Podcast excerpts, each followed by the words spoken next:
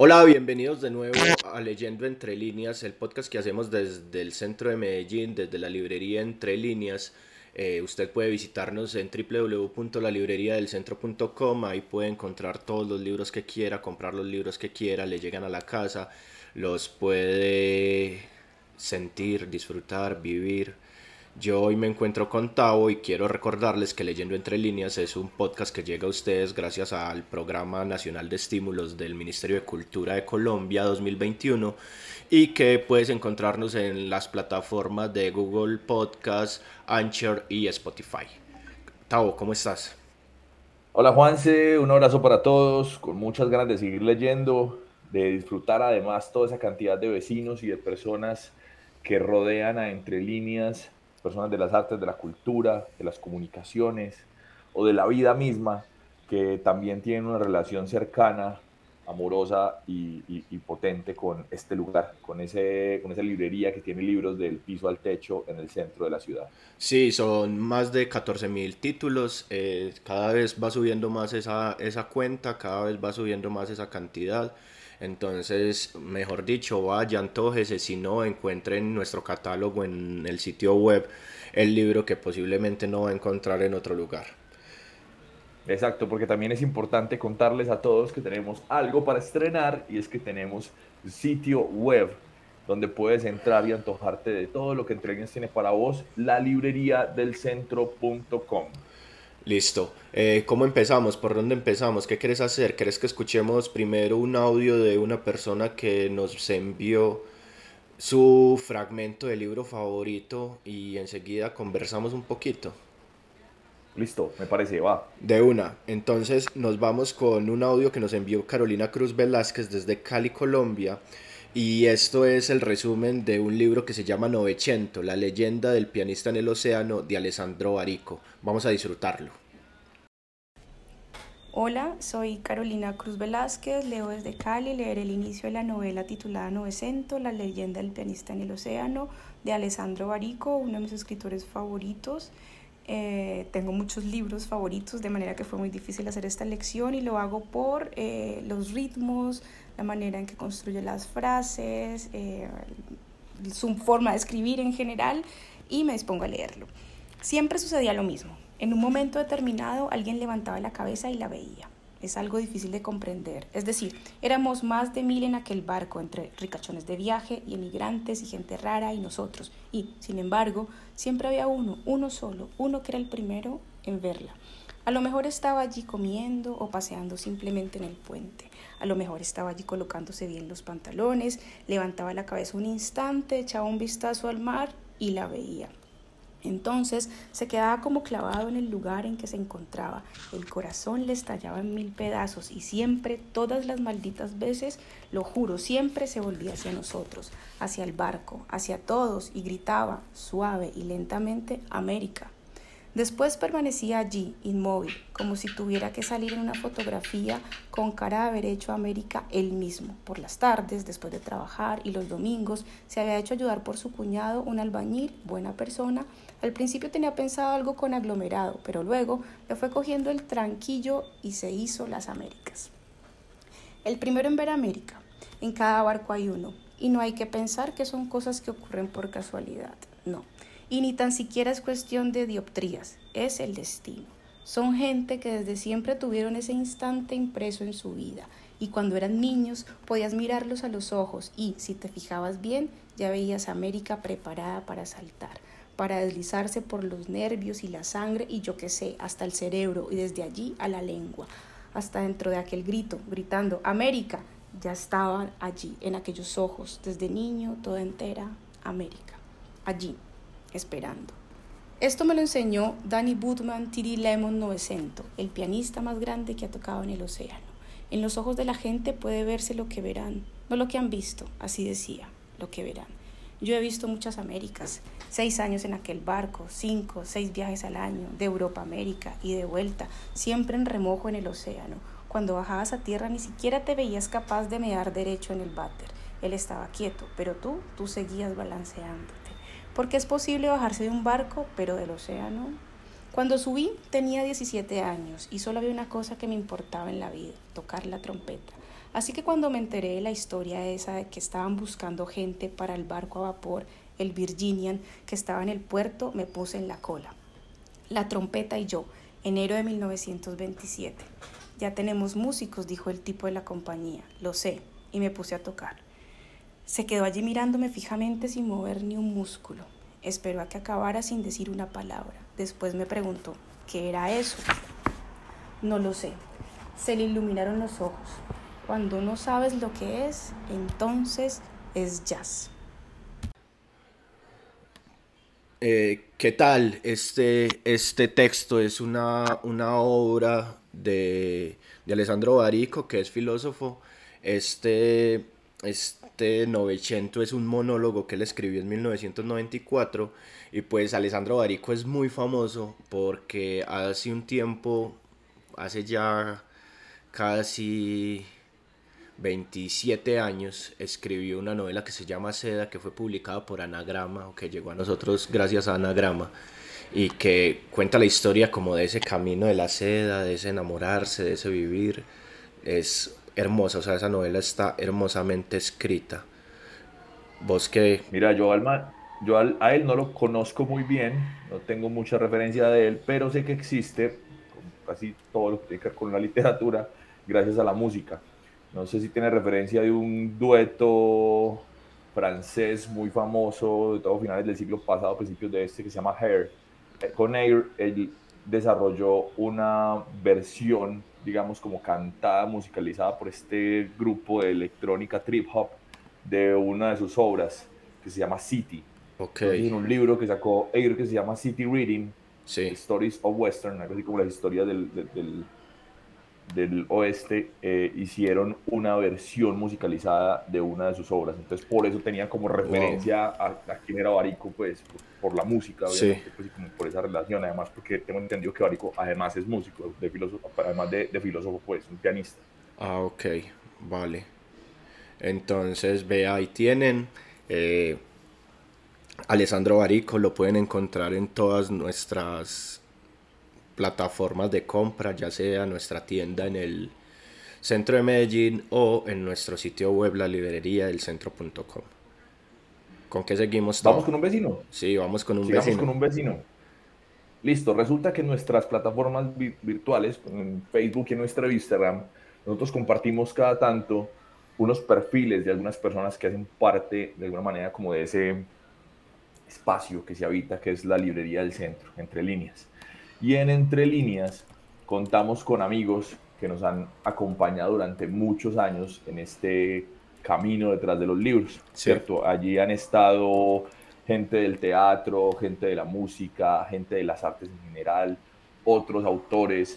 Hemos podido contar en esta serie de vecinos como con algunos de sus personajes. Y para esta temporada particular queremos tener esos vecinos de nuevo con nosotros recuerden, en el capítulo anterior tuvimos a Teresita Gómez también y algunos otros que nos acompañaron en ese capítulo. Nuestro primer invitado entonces es desde Bogotá, se llama Manuel Rojas, es un periodista, comunicador, amigo de la casa que nos, ha venido acompañando desde hace algún tiempo y que viene a contarnos un poco cómo es la relación de la persona que llega desde afuera a encontrarse con un Medellín en las artes, a encontrarse con conciertos en la calle, a participar de festivales musicales como el Medellín Blues Festival o el Festival Altavoz y sobre todo cómo ha sido su relación con la Avenida La Playa, arrancando desde el Teatro Pablo Tobón Uribe, bajando por entre líneas y llegando a la Avenida Oriental. Ese es entonces el diálogo que tendremos con Manu el día de hoy.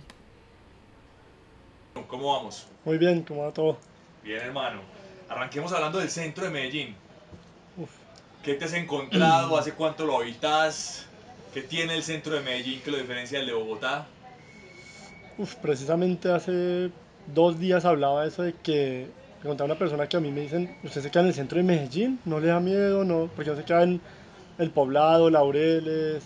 Yo digo, pero es que yo llegué al centro de Medellín y me adapté a él.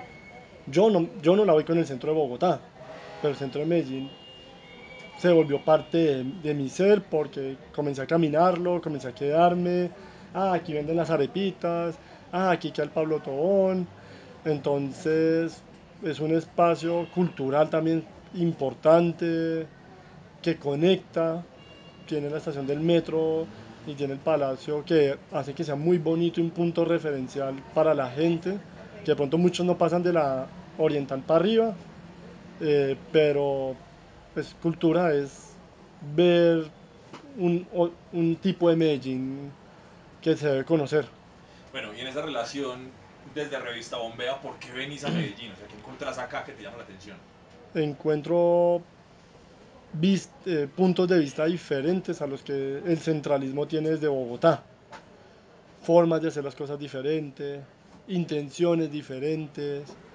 Eh, digamos, no más altavoz. Nosotros somos nuestro Rock al Parque, nuestro Rock al Parque, y altavoz es la convergencia de una cantidad de sonidos, de personas, eh, o el festival que, hacía, que hace Tres de Corazón, cuando se llamaba Concierto de la Juventud en el Carlos Vieco hace 8 años, que el primer, 8 o 9 años que fue la primera vez que vine, yo era en una escala mirando como, esto no pasa en Bogotá.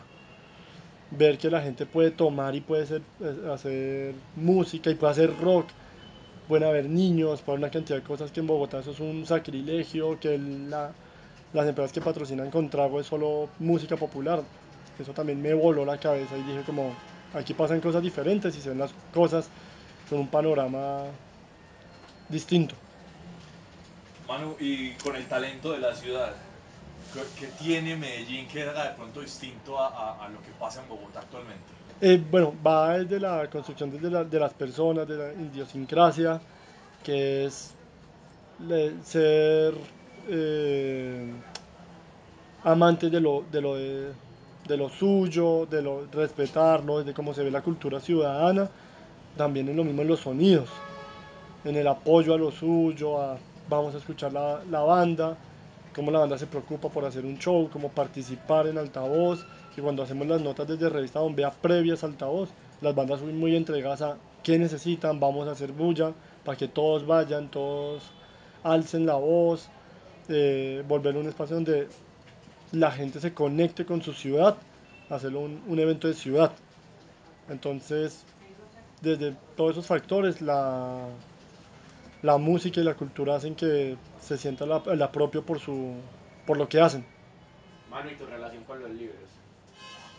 Mi relación con los libros, digamos, apenas entré aquí, vi un libro que mi mamá me regaló chiquito y yo dije, yo siempre, estuve, siempre he estado conectado con los libros, que por momentos los dejé muy de lado y volví fue cuando estaba de, gira y todo eso que llegaba al aeropuerto y iba a la librería y compraba X libro. Soy mucho más que de, literatura fantástica y todo eso, sino como de deportes, me gusta como enterarme qué pasó, cómo fue, eh, perspectivas de diferentes puntos, pero sí con los libros es eh, entender cosas desde otros panoramas, desde la persona que se sienta a escribir, como se sientan a escribir canciones a escribir un texto y que ayudó un montón desde mi labor de comunicador gráfico. Es como uno tiene que comunicar las cosas eh, para que las otras personas la entiendan, porque uno es feliz comunicando para uno mismo, pero cuando otra persona tiene que entender, ¡ay, bendito problema! Ahí, ahí, ahí, ahí voy, a, voy a preguntarte sobre cómo sirven los libros para ahondar en tus pasiones. Desde que ahonda mis pasiones porque llega esa cosita que uno lee y dice, ah, esto es muy chévere, o ah, esto no lo conocía, voy a ir un poquito más allá. Ah, ¿qué pasó en la final de 1986 con, con Argentina?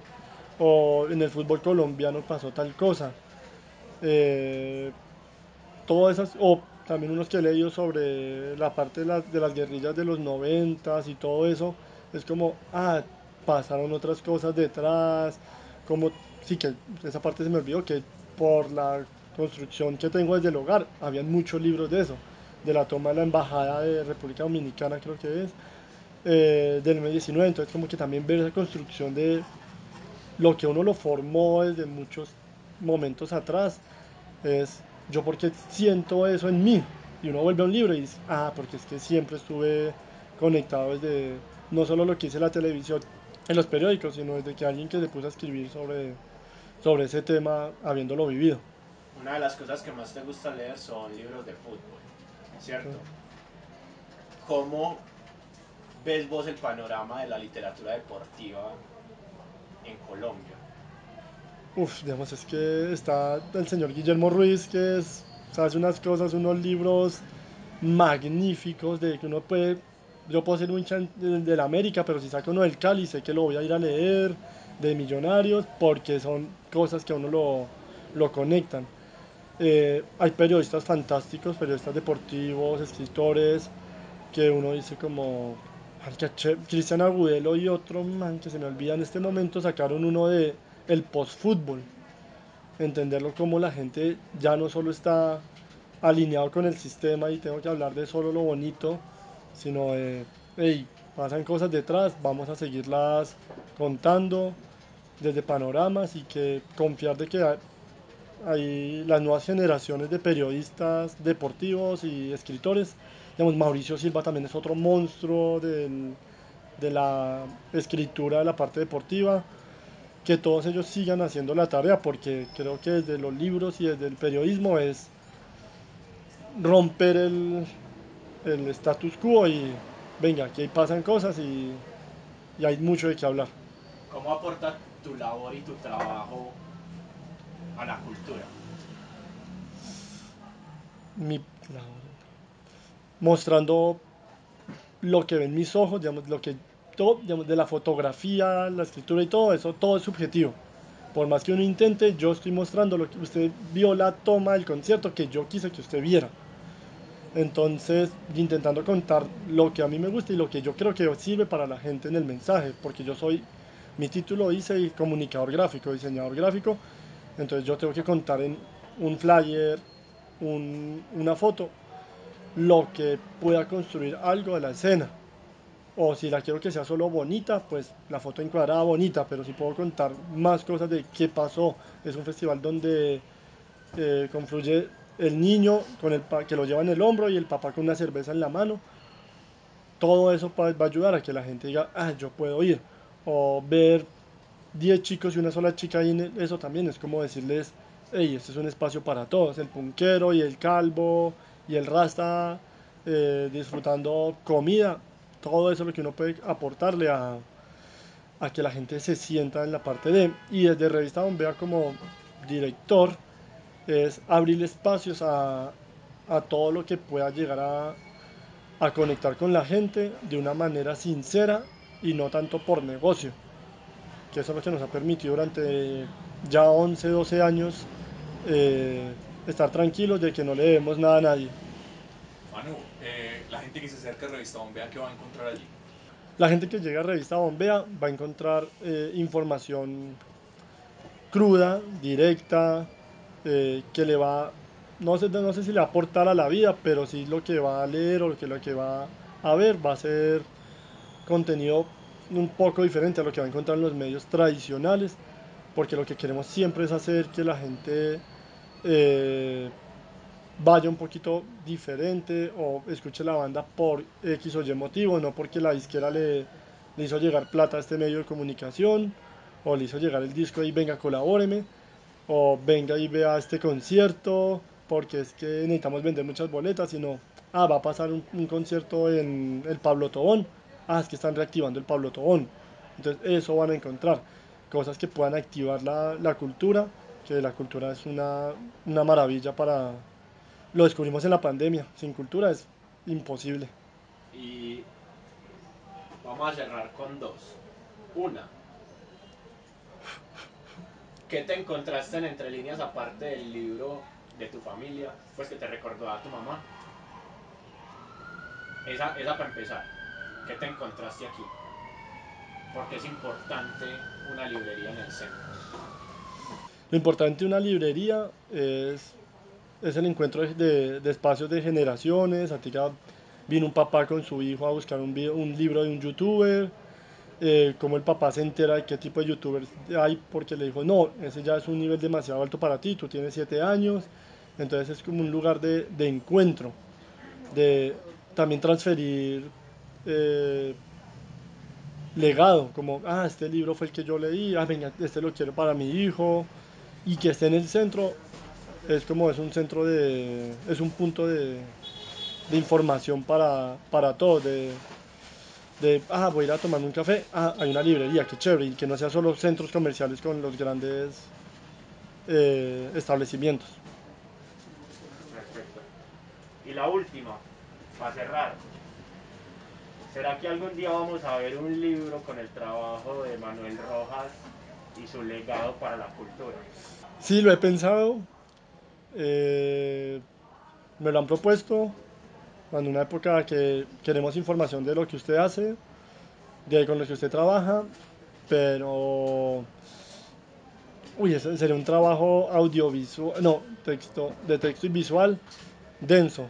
Sé que en algún momento podría llegar o hacer como por capítulos o cosas así, que toca en un punto materializarlo en video, no porque estas cosas no me gustan.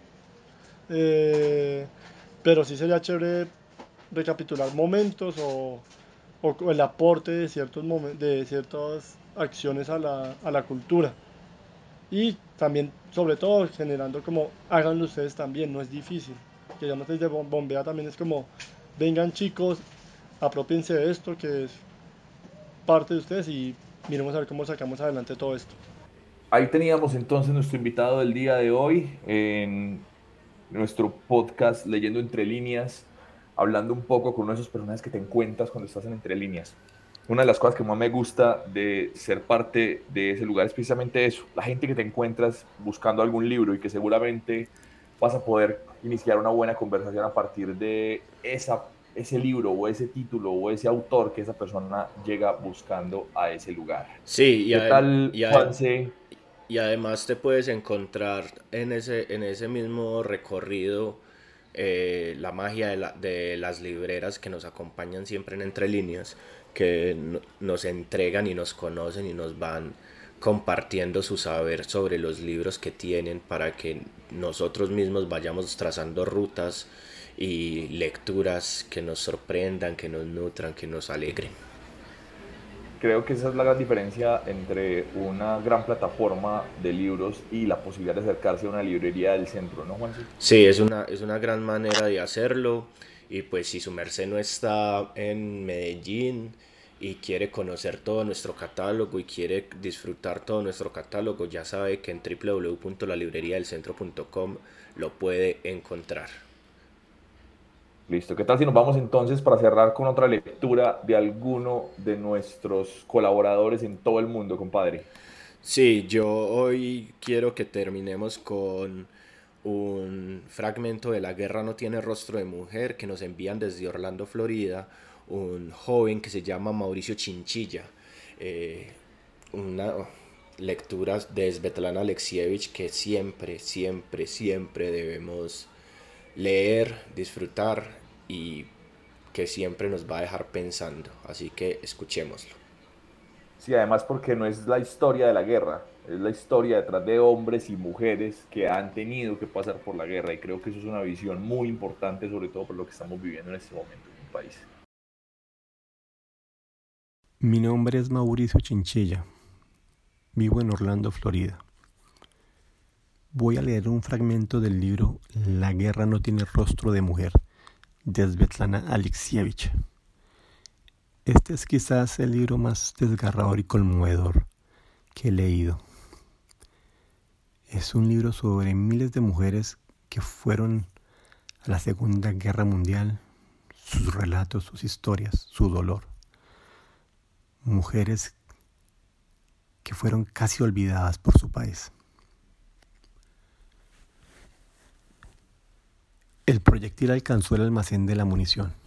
Se incendió al instante.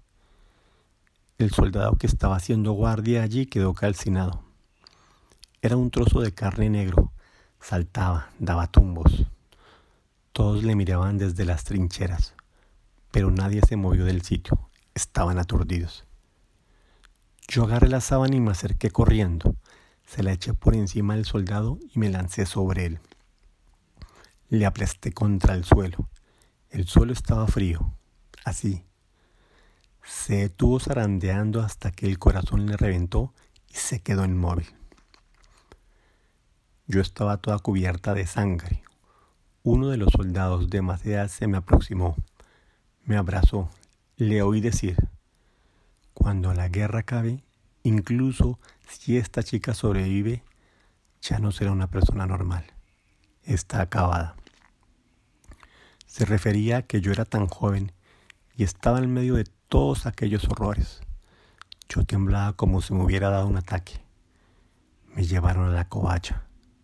No me aguantaba de pie. Temblaba como si hubiera recibido una descarga eléctrica. Una sensación indescriptible. El combate se reanudó. En la zona de Sevsk, los alemanes nos atacaban siete u ocho veces al día. Aquel día seguí sacando a los heridos del campo de combate, siempre con sus armas. Arrastras alcancé al último. Tenía el brazo completamente partido se le aguantaba sujeto por unos pequeños pedazos, ligamentos bañados en sangre. Había que cortarle el brazo enseguida para ponerle el vendaje. No había otra solución, y yo no tenía ni cuchillo ni tijeras. Llevaba el bolso colgado del hombro, pero de tanto ir y venir se me habían caído los instrumentos. ¿Qué podía hacer? Corté aquella carne con los dientes. Le puse el vendaje le estaba vendando y el herido murmuraba, más rápido, enfermera. Tengo que seguir luchando. Deliraba. Pasadas unas horas nos atacaron con tanques y dos soldados se, acobardaron. Se dieron la vuelta y empezaron a correr. Toda la fila tembló. Muchos compañeros perdieron la vida. Yo había ocultado unos cuantos heridos en un hoyo dejado por una explosión. Cayeron prisioneros les tendría que haber recogido el transporte sanitario. Pero cuando aquellos dos se achicaron, cundió el pánico. Abandonaron a los heridos. Después del combate fuimos al hoyo donde yacían. A uno les habían, les habían arrancado los ojos, a otro les habían abierto las tripas. Cuando los vi, me sentí estallar. Fui yo la que les había reunido en aquel lugar. Yo, Sentía tanto miedo. Por la mañana ordenaron al batallón formar filas. Sacaron a sus cobardes, los pusieron delante de todos. Leyeron la sentencia, condenados a muerte por fusilamiento. Eran necesarias siete personas para ejecutar la sentencia. Se ofrecieron tres. Los demás no se movieron. Cogí mi fusil y di un paso al frente. ¿Cómo me atreví? Yo una chica. Todos me siguieron. No se les podía perdonar. Buena gente había muerto por su culpa. Ejecutamos la sentencia. Bajé el fusil y me entró el pánico. Me acerqué a ver los cuerpos. Estaban allí. Sobre el rostro de uno de ellos todavía había una sonrisa. No sé si ahora les habría perdonado. No sabría decirlo. No quiero especular. A veces tengo ganas de llorar, pero no puedo.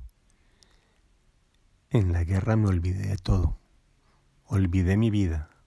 Olvidé mi vida anterior. Todo. Olvidé el amor. Svetlana Alieksevich, Premio Nobel de Literatura en 2015, bielorrusa, que ha narrado la guerra como nadie, que tiene unos libros desgarradores que nos acercan mucho a cómo las mujeres han vivido ese, esa guerra.